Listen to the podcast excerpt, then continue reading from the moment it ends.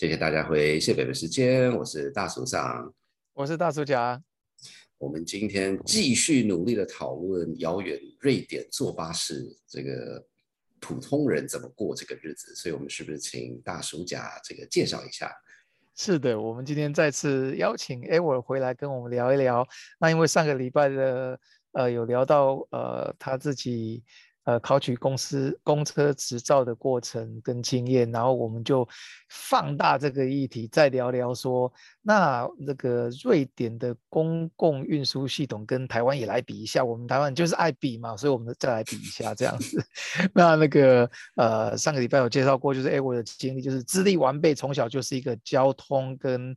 呃，巴士迷，所以他把这个兴趣扩展到 瑞士去，所以呃，我们就延续上周的话题来聊聊。那呃，大树长觉得呢？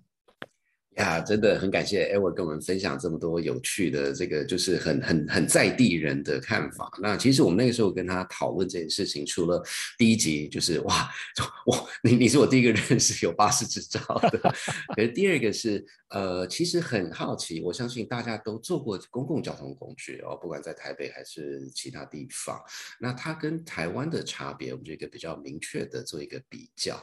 那也先预报一下，其实台湾没有输人家很多。或者是有些地方赢，有些地方输，所以我觉得这个真的是一个很有趣的经验。好，那我们这个还是很感谢这个 Edward 给我们的指教。我们现在进入节目。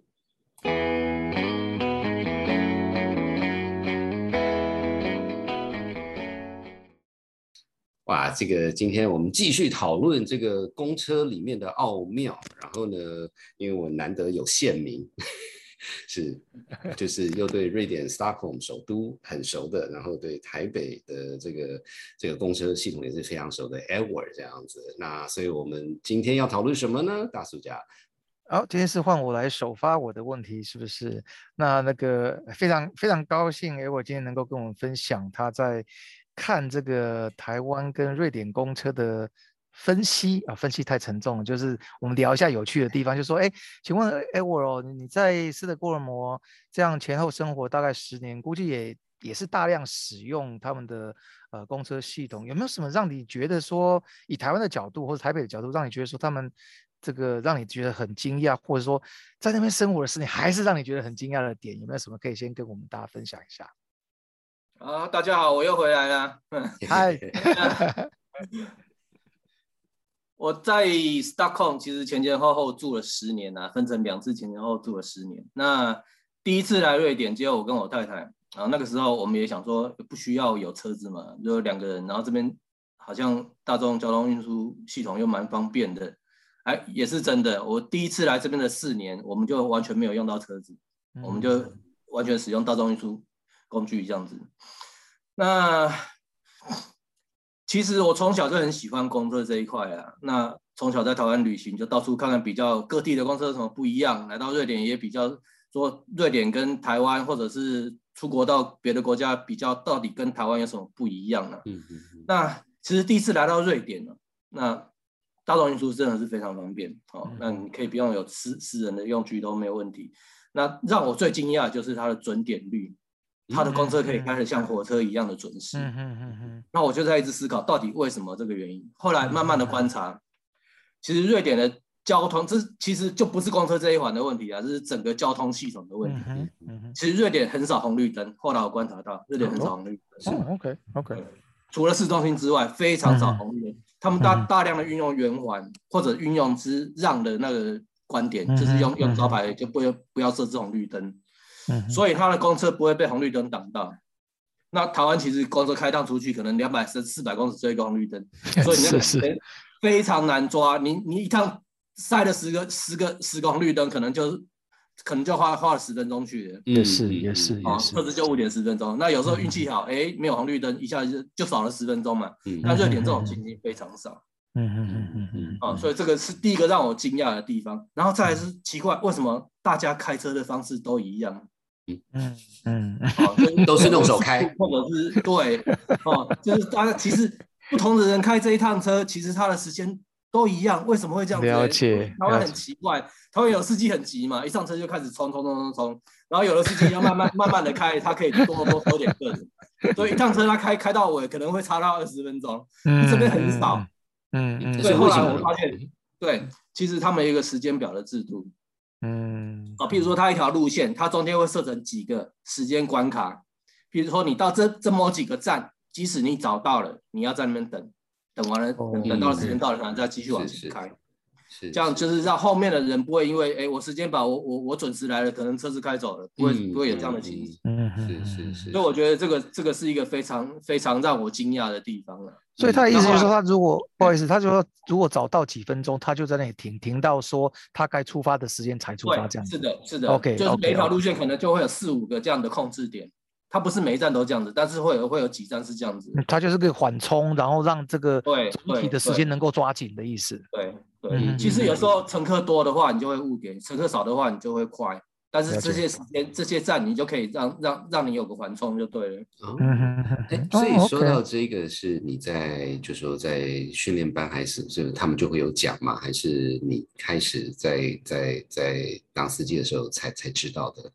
那这个就是在训练班之前，训练班之前我也在这边住了好几年，是，所以你自己在用的时候就感觉看出来。哇，呀，因为在在台湾，我印象深刻是，呃，因为呃，台湾比较是私人公司嘛，那就像有点像艾文你说的，有好几次，我说奇怪了，我我没有插，而且我还在后面追着那个巴士，我说等一下。幸好我体力还可以。大叔长是讲台南经验还是台北经验？可能这又有点。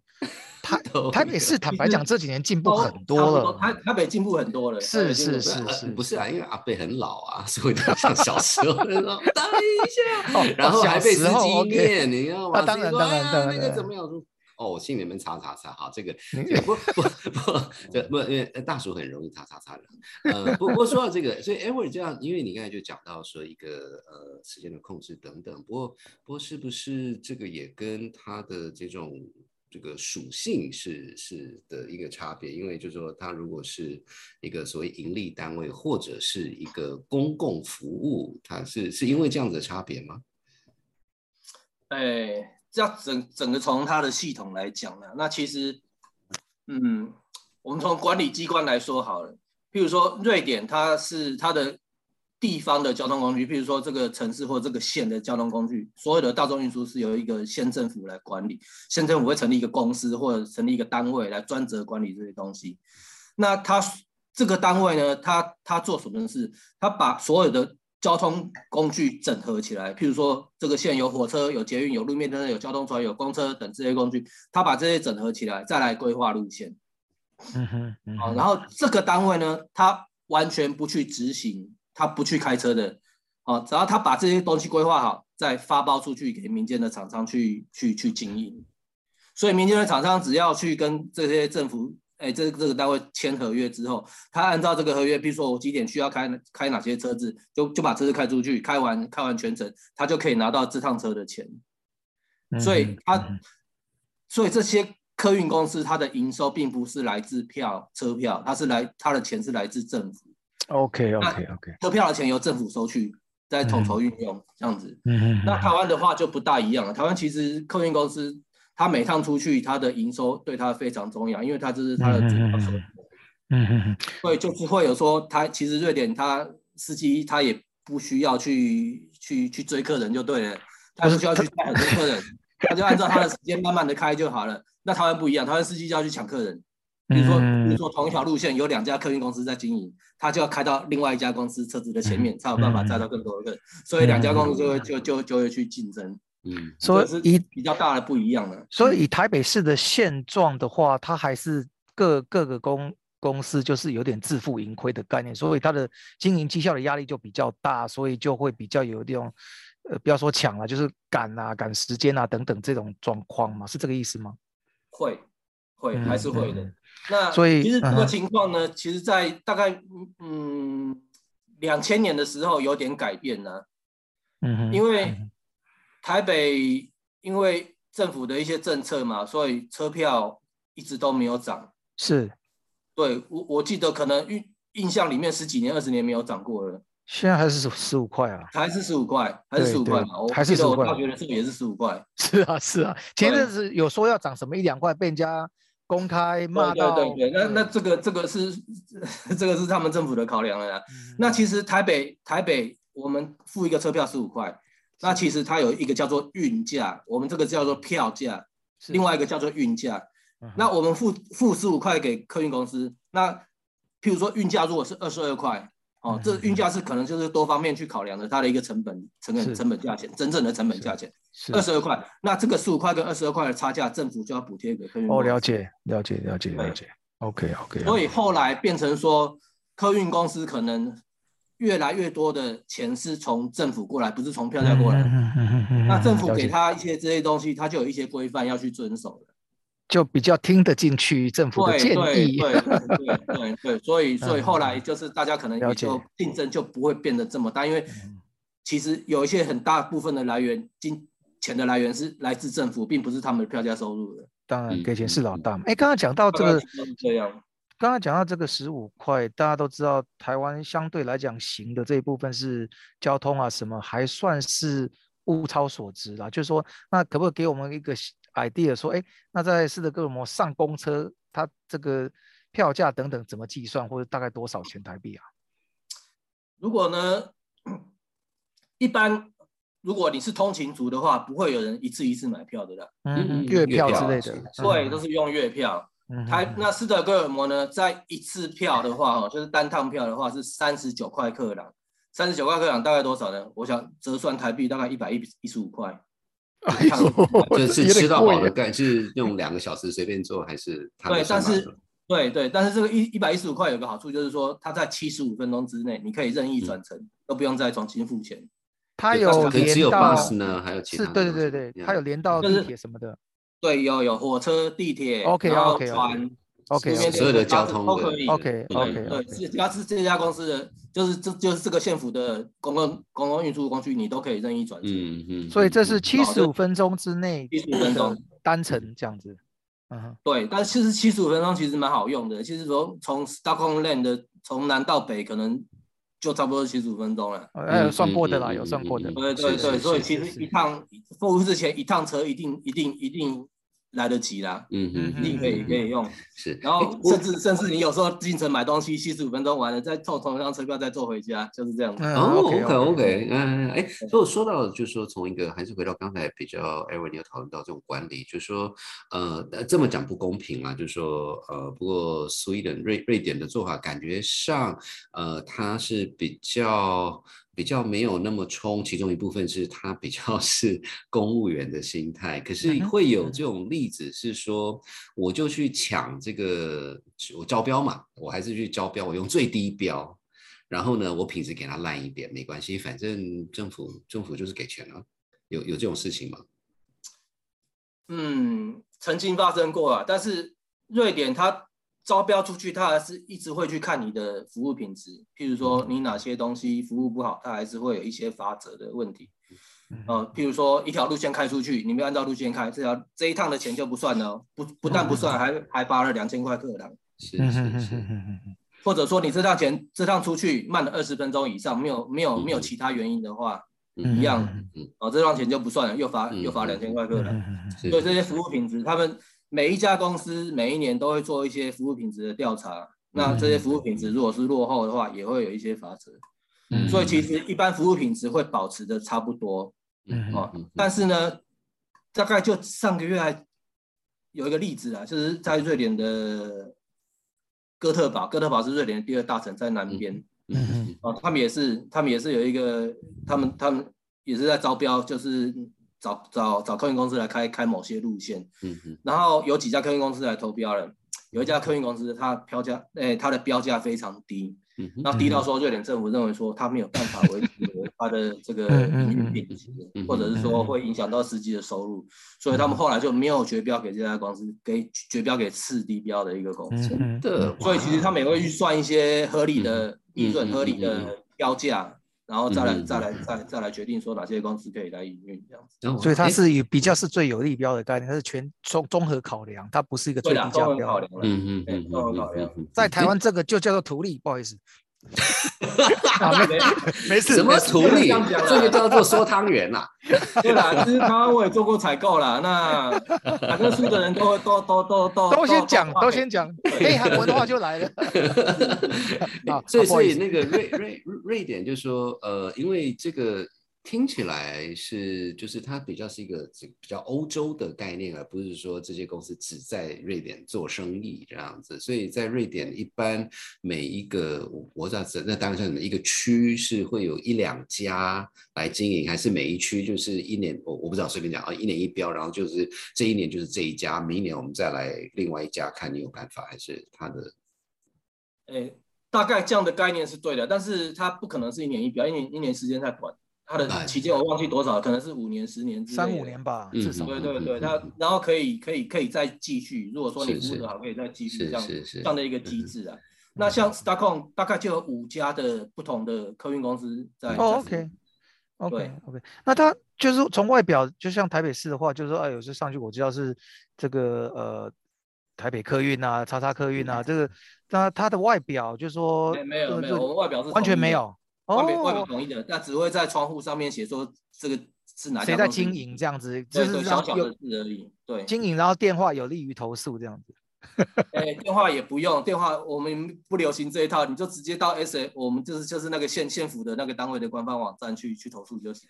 哇，太方便了，因为作为台湾人，我要知道你怎么投诉。不知道是谁，然后那家公司电话你也不会知道是谁。哎，可是他没有什么驾驶的名字吗？今天是没有没有 Edward 哦，真都没有都的没有都没有。哦，那这样实在是太太不够刺激了。哎，这样没有粉丝啊，不对不需要啊，对？因为就是需要，粉因为你搭到哪一班车，几点几分，这几点几分在哪里，你就都知道是谁啦，都知道对，是谁。就知道是谁的，所以这些资讯是不用的。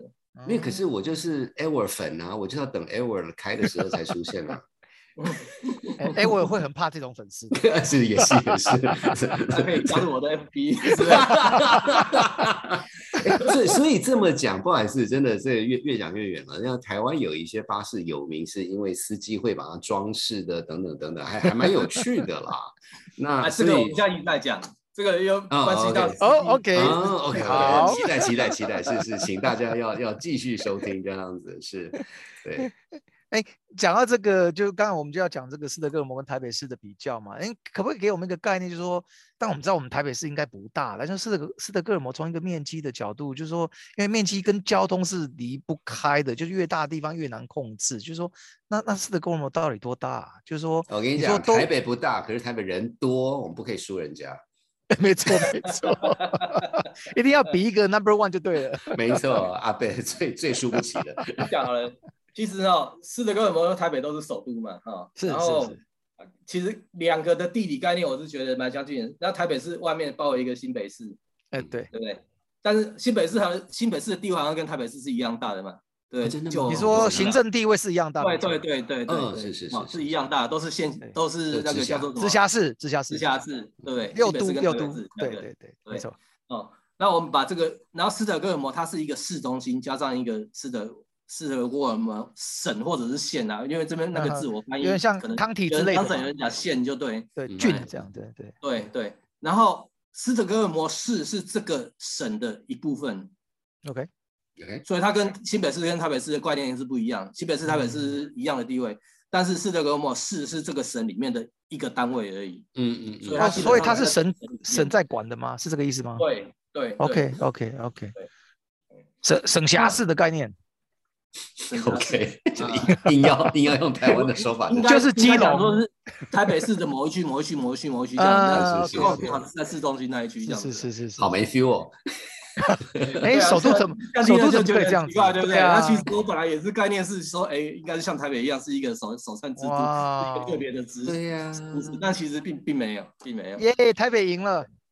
对啊好那这样子的话呢东东京是个都啊，没事，请说请说。对，整个台北，我讲说台北市跟新北市的面积哦，然后再来就是我们来跟 Stockholm 省来比较，整个省来比较，因为它蛮相似的啦。其实很多人也是住在省里面，并不是市中心那一块。嗯哦然后面积呢，大概是二点八倍哦，Stockholm 省的面积大概是整个大台北地区的二点八倍。，OK OK，但是呢，台北的人口比斯德哥尔摩多二点七倍，是二点七倍。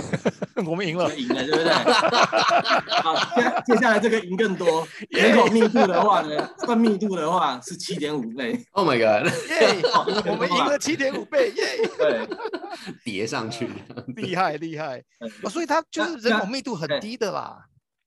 对啦，它但是也是集中在市区跟市区周围啦。嗯，那其实你到郊区一点的地方，大概就是农场那一种地方了。理解理解也没几条路，也没几条人啊，这样子的，好酷很容易就是到这个地方了。那在台北市、新北市好像蛮蛮难的，一定要什么到 波尔贡寮啊，什么地方那边人人才会比较少这样子。有啦，共寮那里是新北啦，所以 OK 啦。对对对对对对，所以大概大概其实蛮像的啦。那其实市中心很贵，所以大家很多人是住在市区外围，并不会住到市中心。嗯哼哼哼。嗯，但是如果从一个善呃善用交通工具的角度，还是要住在区市区或者是市区外围，要不然的话太太外面的话，就比较相对来来讲就比较难难。你你可以可以问一下，哎，我当年呃前面四年五年完全没开车的状态的时候，那是住应该是比较市区吧？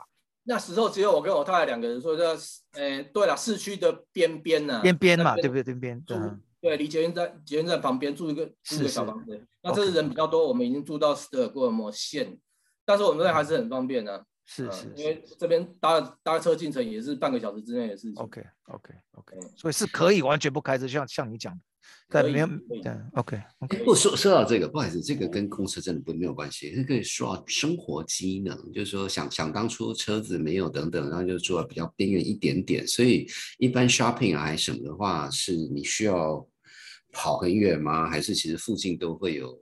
不见得是 seven，我不知道，哎，你们有 seven？在一个社区里面，或者是一个叫做我们叫做 commune，commune 就是大概就是台湾想的一个区、一个区、嗯一个区中心都会有一个生生存是中心点呐、嗯那中心点嗯其实什么店都有，蛮方便卖面包、卖肉的、卖什么的，对，什么都有。对，嗯嗯其实嗯我现在这个住的是我我现在住的这个社区，离我们这个区的中心点也还要再搭公车十分钟左右。但是我们这个社区里面就会有自己的商店了，嗯嗯嗯嗯嗯嗯，要要要买东西其实也是不难的，对啊。嗯就是一个小嗯小的区中心，然后可能就是有一些比较传统的教会啊，弄个立个哎碑啊什么那种，定有，对然后对对对一家超级市场一定有，是面包是是店一定有是是，加油站之类的对对对对对对对嗯嗯嗯对，这些民生必须一定有。嗯嗯对嗯嗯，，但是你如果要便宜，要要多点东西的话，就就就就要到大卖场那边。那你要去 Costco 还是 Careful？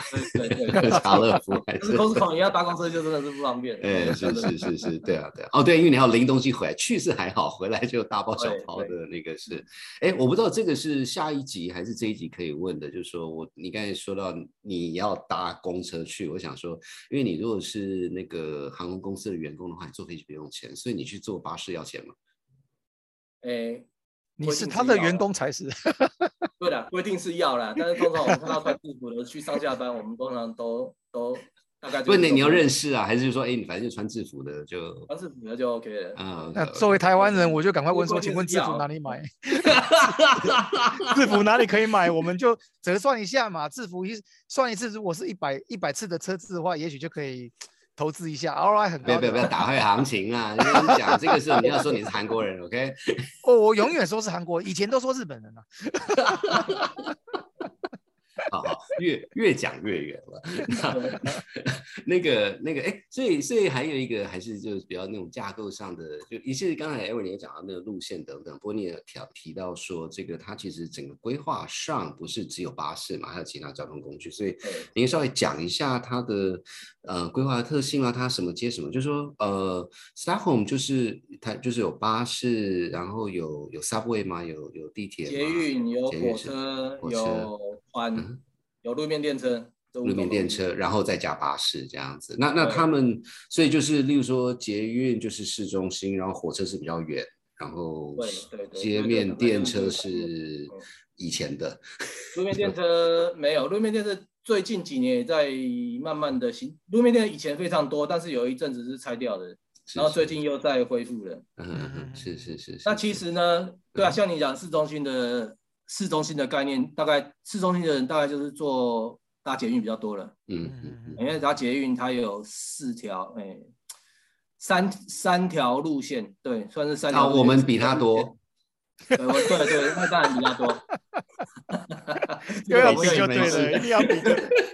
哎，我这样，你刚刚哎，我你刚刚这样讲，我忽然想到，这个毕竟毕竟瑞典还是一个北国，你知道吗？那个嗯我以前住过纽约啊，虽然其应该纬度没有你们那么北，但是那个冬天要起来，不管从哪里走到哪里，只哦，要要铲雪，只要在户外就是很痛苦一件事情。那你们当初这个没有车子的状态是怎么样？就是就是忍耐，然后发挥台湾阿信的精神，还是怎么样？就是 瑞典人有一个谚语：没有不好的天气，就有不好的衣服。啊果然是了解了解，果然是北国的人啊，哇，果然是北国人是没有影响，下雪对他们完全没影响，哇的应该这样讲。对，哦，所以你看，北国人真的要准时，因为就是如果不准时，只能会是会出人命的，你知道吗？所以那个就让我想到说，刚才讲说他们的那个时刻表，就是那个讲到那个抵达时间都到到可能有没有到分，就是什么三点四十五分这样子，瑞不是说大概对，就跟 日本一样嘛，日本的那种日，你可以去看日本的那个乡间的那个巴士的那种那种抵达的班表啊，都哦都已经到个位数，是也是蛮蛮是啊，长我们我们是这样子啊。嗯嗯嗯嗯嗯，然后哎是讲说刚刚路路线的话，哈，那个嗯市区当然以主以捷运为主，那公车为辅。嗯，它除了捷运之外，哈，那公车有几条路线，他们叫做干线公车。那干线公车主要是走大的路，然后连接各个捷运站，嗯嗯嗯，就是让它让让没有捷运的地方可以能够接得上容易搭乘到捷运去。是是是其，实市区公车大部分的性质都是这样，就是连接各个捷运站。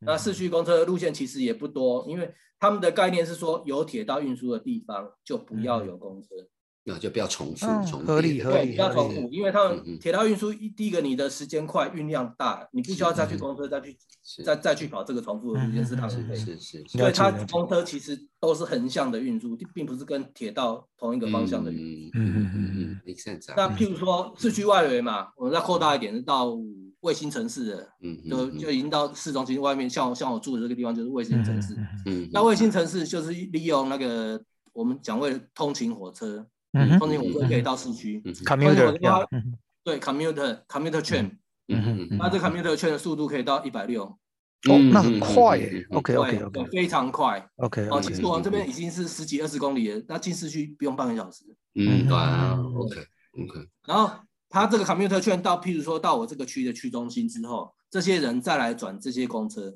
再来转公车，公车可以再把它分送到这一区的各个角落去，没有火车的地方，嗯嗯就等于说是一个放射性状的一个散出去的公车嗯是是这样的服务。是所以他们的概念大概是这样。那至于说它的每一个区，就是呃，应该讲说大控，嗯，外围的外围的每个卫星卫星城市也有公车连接。嗯哼，那这个时候可能就是像我刚刚讲的那个叫做路面电车，或者是用快速公车去连接，是是是横，向的连接这样子。嗯点对点这样对，其实，对，这是一个网络的这样子网络的概嗯念。那其实他们也对很贴心，在譬如说更班次比较少的地方，或者是比较偏僻的地方，哦，那譬如说啊，这个地方可能只有三条或四条路线，公车路线，然后再加上一个火车，火车到达这样子。那这三条四条公车路线，他们会选择在就安排在同一个时间点到达这个接驳点、转车点，所以说三三四条路线它可以互相转乘，是是它的路线是就就不用等太久这样。对对对对，他们就是大概这样的概念。呃，哎，就是想到我在东京那个，虽然只是就是那个那个捷运的这种转接，他们其实有时候他你就会看到说他其实在等你，因为你到站的时候还有时间走过去这对对，样子。有些某些班次就是设计在在在在等捷运的人。所哎那所以晚上那所以我晚上，因为当然我我现在就早上就是比较传统的说法就是上班时间嘛啊，然后下班时间等等这样子，然后然后晚晚上的做法会是什么？就说呃就没车，还是很少一般？晚上哦，嗯其实嗯，应该讲说这边其实蛮鼓励你用大众运输工具的，嗯哼所以嗯嗯嗯嗯它会维持一定的水准，即使没人搭。嗯嗯，譬如说，一般的路线，一般的公车路线呢，大概都是晚上啦，就是说尖峰之后，或者是说白天的离峰时间，大概都会维持半个小时一班车，嗯它不会让你等太久。嗯嗯，因为我觉得半个小时是一个很合理的时间。你嗯你如果一班车要等超过半个小时，你可能就不会想会俩狗是当然当然对，当然会俩工。那半个小时你有时间表，所以你可以很清楚的抓到时间。对对，重点是要准时啦。对，那即使说他这班车开出去根本没什么人搭，但是他提供了这样一个服务。对，那如果说有人需要用，他就会去用，他就不会再去自己买买买是是哎，不是，我我我问一个很快的问题，就是说那种晚上等等车子的时候，就说比较呃，例如说女性还是怎么样，会怕怕的吗？还是其实没有在怕的？还是要看区域的，但是大致上都还 OK。但是你想说等车这个，我觉得。瑞典人看不到等车这个东西，都是时间到大家出来，大家出来，因为 因为太冷，在这边看到人，对，衣服穿的对，没错，对，没有不好的天气。对，其实我们应该讲说，Stockholm 夜间还蛮安全的啦，嗯，但是某些区域就例外了，都会啦，都会啦，没有，大体而言，夜间是非常安全的。是，哎呀，一一本大叔的这个见识，就是全世界。的不好的区域，除了美国以外，都不会有生命安全的问题。是这个呃，大叔甲讲话有时候不代表本节目的立场，我都甚至不代表我自己。一般的路线大概从早上四点半就会有车，哇，这么早，一直到晚上的十二点、十二点半才收班。一般的路线哦，那就很。然后另外还有几条夜间公车。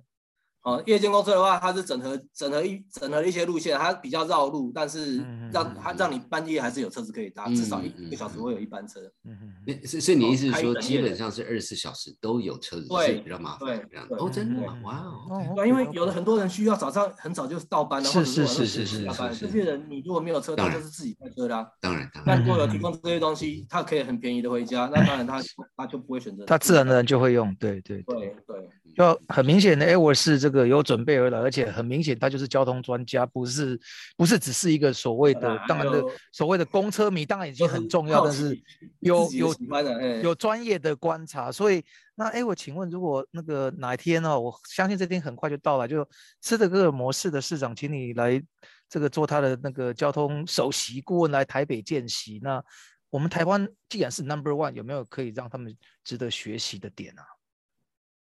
还是反过来，其实我这样讲好了，台湾这几年进步的非常多。嗯嗯嗯。比如说，我们的 GPS 装车率已经是百分之百了，是现在大家手机上其实都查得到到站时间。即使说它哦，绝对是，对对，没错，每一台车都有。嗯嗯。哦，这个是这个这个是值得学习的。然后再来就是那个，我觉得台湾的票价政策，我不知道这样好不好啦。其实它不是反映到实际的成本，但是。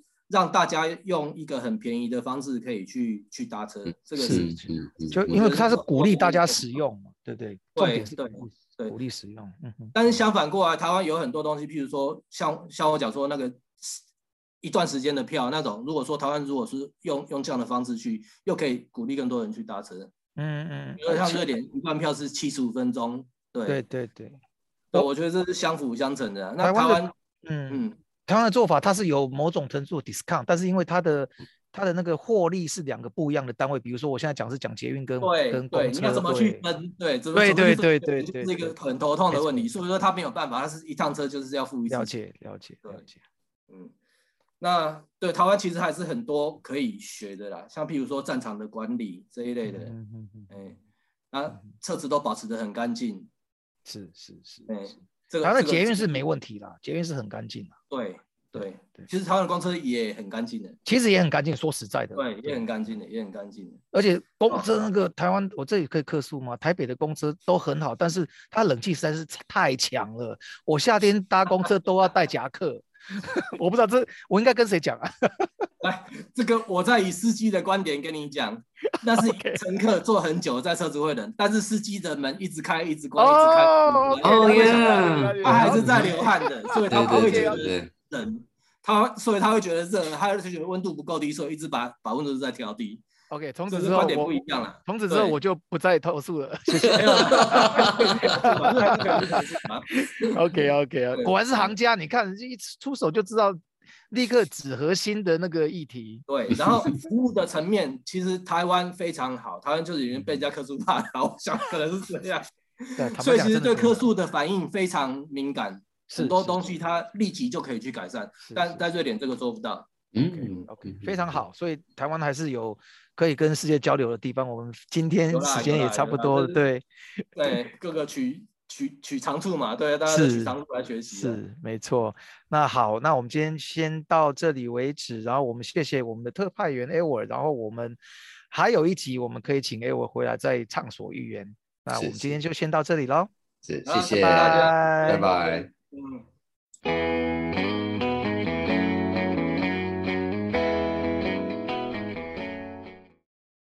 哇，真的很感谢 e d w a r 给我们分享这么有趣的事情。真的，这个就是这他不不只是这个坐过公车，台湾跟瑞典，他还开公车，然后里面的所有系统他都知道，简直太棒了。所以大叔讲，你觉得呢？我真的觉得就是说，哎，人这样子稍微比较一下，虽然我们住在台湾嘛，就觉得说，哎呀，国外很多东西是我们值得可以学习、可以借鉴的地方，然后有时候就是。有一点点，有时候就是那个啊，就住在这里，觉得说，因为我们在台湾生活，就台湾的方便的地方我们常常忘了，但是诸多不便的地方就很容易被被那个每天提醒这样。但我觉得跟哎我这样聊一聊，就是说我们也是把这个大叔们嘛，总是要问一些比较。呃，持平的问题说，那瑞典可以跟台湾学习什么？那这样这样聊了一下，说，哦呀，台湾作为科技岛，有 GPS，然后可以及时反映公车的这个地方，其实也提供了提供了很多乘客的便利了。至少我自己的话，就是说，哎，还没出门，天气又这么热，出门之前就先先上上网，或是那个看一下这公车到底在几分钟会到。我觉得这这这对我们研炎热的夏天的 台湾居民是很有帮助的。然后另外一个，对，不好意思，我把它讲完就另外一个就说，哦呀，台湾的客诉文化让那个 台湾的这种公车司机或是那种呃交通工具呃交通大大众传播。的交通工具上面的一些人员什么，对我们这种特殊文化反应都很快，所以改进速度也很快，所以还是有点骄傲了。呀呀，不过这真的有时候，有时候这个这个我们会说身在福中不知福，但是我都了解啦，就是对不对？每天每天早这早上我起床的时候做做饭给我小朋友做早餐给我小朋友吃，所以在他们世界里面，就是每天早早餐就是这是应该的，这这为什么会没有呢？所以。同样道理。不过说到这一个，呃，前几天我另外一位朋友，他是呃呃美国人，讲简单一点，然后他就看到他去最近他开始旅行，然后就看到那个红绿灯在秘鲁那边，他们红绿灯就是像台湾一样会有 countdown，叫做三十秒、二十九秒等等等等。他是他他简直就是就是他。第一次看到这个东西非常感动，这样子，所以，所以，所以我当然跟他说，台湾也是啊，所以就有点像台湾的 GPS，呃，那个公车上它有这个时间，呃，当然它不是完美吧，还是有些是那个措施，可是真的就是可以，可以，可以大约看一下，我觉得那个真的真的是很棒。然后还有另外一件事情，Ever 有提到说，为什么公车冷气会很强？我觉得哦，这个这个。真的，这个我个人就是可以再客诉一下 这样子，因为真的很冷，OK。然后常常就是我实在是不懂为什么哦，原来你看行家就是说，他说啊，因为台湾公车司机要开啊关啊，他自己那个夏天的时候热气就往他的身上冲，那你他一定要调到他自己觉得舒服嘛，对不对？人都是这样子，那他舒服可能对我们乘客就太冷。不过这样一这样一解释是完全的合理，所以真的就。这给我的醒思就是说，问问题不只要问对的问题，要问对的人。你看，问到哎，我就一下就解答我心中的问题。在我心中已经，在我心中已经那个那个。纳闷非常久的一个问题，得到非常完美的解答。我觉得 光是这个这这一次的节目，对我个人来讲就值得了。值回票价这样子，对啊，那个是，对啊，不过对啊，因为就是他讲的，就对啊，那个司机就是就是坐在门旁边嘛，所以冷气最早跑掉就是他那边，所以所以完全完全了解，所以所以这个如果如果我以后如果就是那种 contactless 的这个价钱等等，他不用看票的话，那他可能可以坐在最冷那个位置，而不用坐在 车头。因为，这 我们今天真的还是再次很感谢这个 Edward 分享这么多有趣行内人的话。那我们请问大叔讲，我们下一集要做什么呢？我们下一集是 Edward 第三部分，Edward the Third，Edward 三世啊，没错，就是第三次，然后不不是第三次啦，就是说我们在延续这个话题。然后我再就讲一个也蛮有趣的一个呃，请他帮我们分析他的观察，就是瑞典跟台湾的公司文化的公车文化的差异啊。所以这个呃，我们现在回到那个乘客的角度，或或是从他有这个驾驶过的经验的角度，或者说他这个考取执照的经验，看看这个文化的差异来跟我们分析一下。所以我我还是很期待。嗯，对，我也很期待。好，谢谢大家，拜拜，拜拜。谢谢大家收听本集的谢伯伯时间。在本集节目结束前，要来好好感谢我们最棒的幕后团队。我是 Ariel，还有 Oliver、Hannah，还有 Lalisa，以及门面担当大叔嗓、大叔甲。如果你喜欢我们的节目，别忘了按下订阅和。五颗星的评论哦！另外，也祝大家在疫情期间都能平安健康。那我们就下集见，拜拜。